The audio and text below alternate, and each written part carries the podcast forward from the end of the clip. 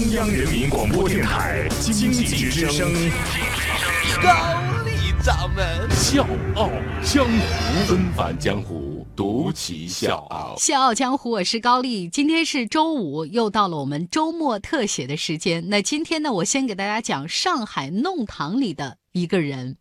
凌晨三点钟，大半个上海都还在沉睡，一个身影已经开始忙碌了。这个身影，我给各位形容一下啊，精瘦精瘦的，驼着背。他呢，提着面粉，要揉面团，要调油酥。就是六点开市，他必须在五点以前完成所有的准备工作。这个人叫吴根成。吴根成在家里面排行老大，另外呢，他这个背驼得很厉害啊，鼓了很大一个包，所以呢，大家都管他叫阿大。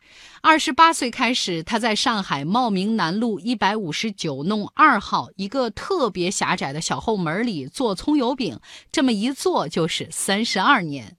我先给各位简单形容一下那个场景啊，咱不是说六点开市吗？就是五点二十七分，离开市还有一段时间。阿大刚把炉子生好，第一个客人就到了，而且这个客人很积极啊，啊来第一个哦，你可不要把这个给别人哦。紧跟其后是另外一个客人，也在这喊的是啊来第二个啊，显得特别兴奋。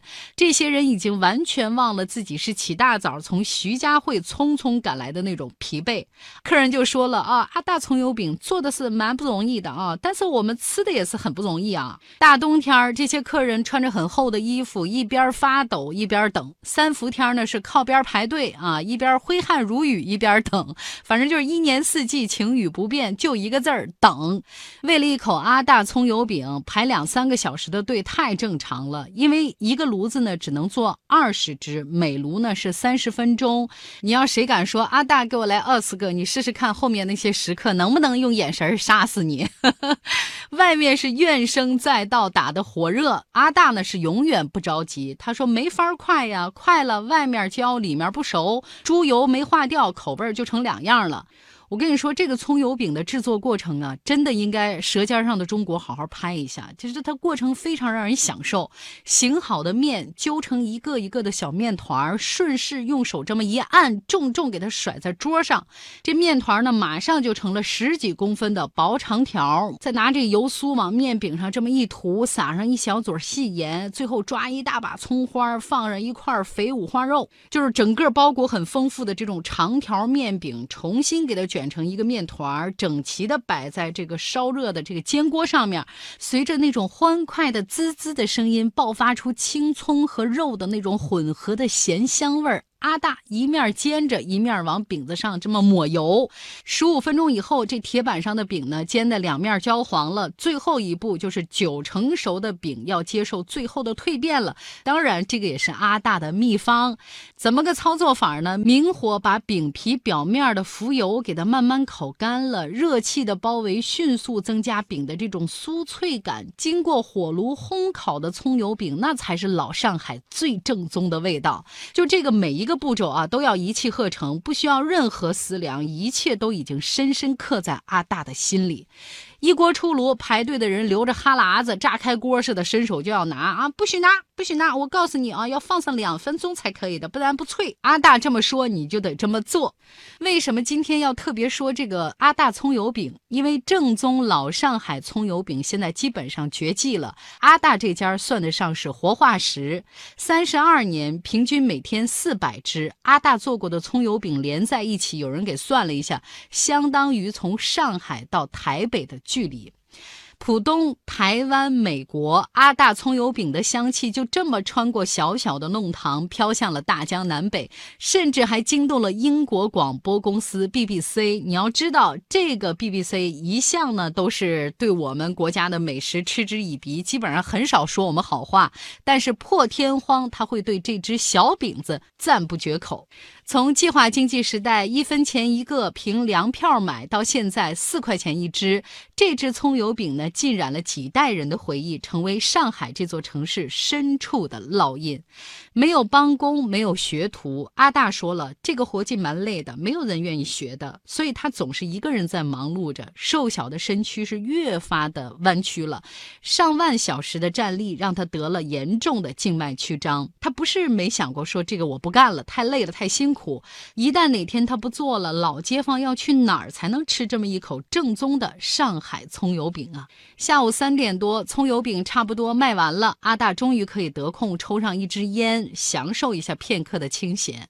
以前呢是供儿子上学有压力，现在呢是客人们给的压力。愁阿大就计划着说，要花几年的时间培养一个传承人，把老上海的这种传统味道流传下去。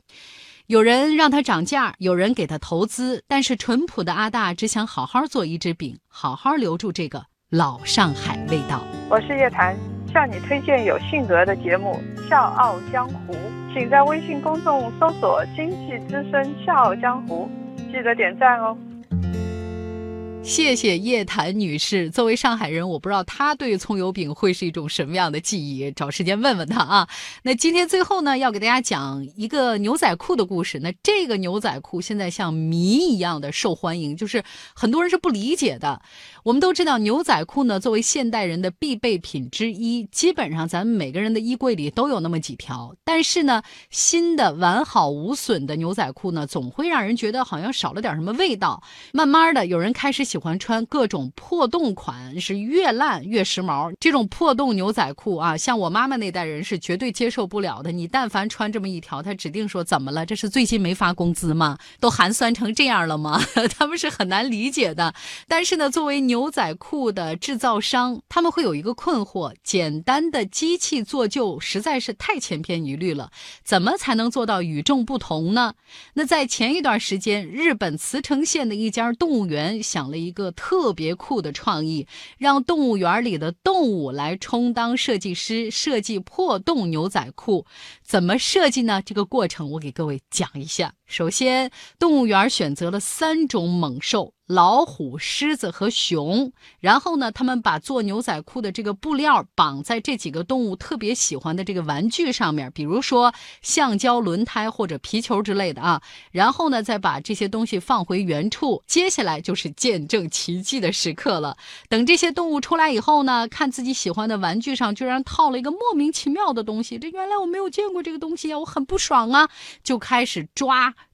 扯咬，哎，限量版的牛仔裤就这么被设计出来了。接下来，动物园的工作人员收集好这些布料，送到工厂加工。这个环节也是没有马虎的，他们找专业的工厂设计出时髦的版型，然后一条独一无二还充满故事性的牛仔裤就这么诞生了。各位可以想象一下啊，但凡是谁穿上这么一条牛仔裤，估计心里都会有一种翻腾吧。哎，这条牛仔裤那可是从狮子、老虎虎嘴里抢下来的呢，哎呦，可了不得呢！关键是这样出品的每一条裤子上面的花纹都是不一样的，绝对是全球限量绝版货。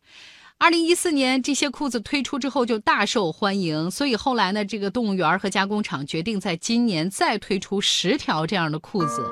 目前为止，老虎抓痕的裤子已经飙到十二万日元，也就是约合八千人民币一条。不过这些拍卖所得，他们都会捐给保育动物基金作为慈善用途。小家伙，是高丽，祝你周末愉快，下周见。大大老虎喜欢独处，大象的皮肤是年轮的树。金鱼演出水中跳舞，企鹅的大家族穿着西服。还有一种两足动物，为什么只走路不会爬树？你被关在铁皮房屋，看不见星光，闻着泥土。你有没有能听到我两只脚丫的朋友？你每天准时找我玩耍，是不是也怕孤独？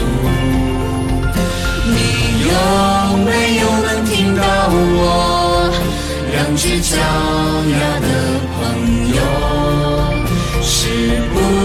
是妈妈也不见了？你别哭，我把你保护。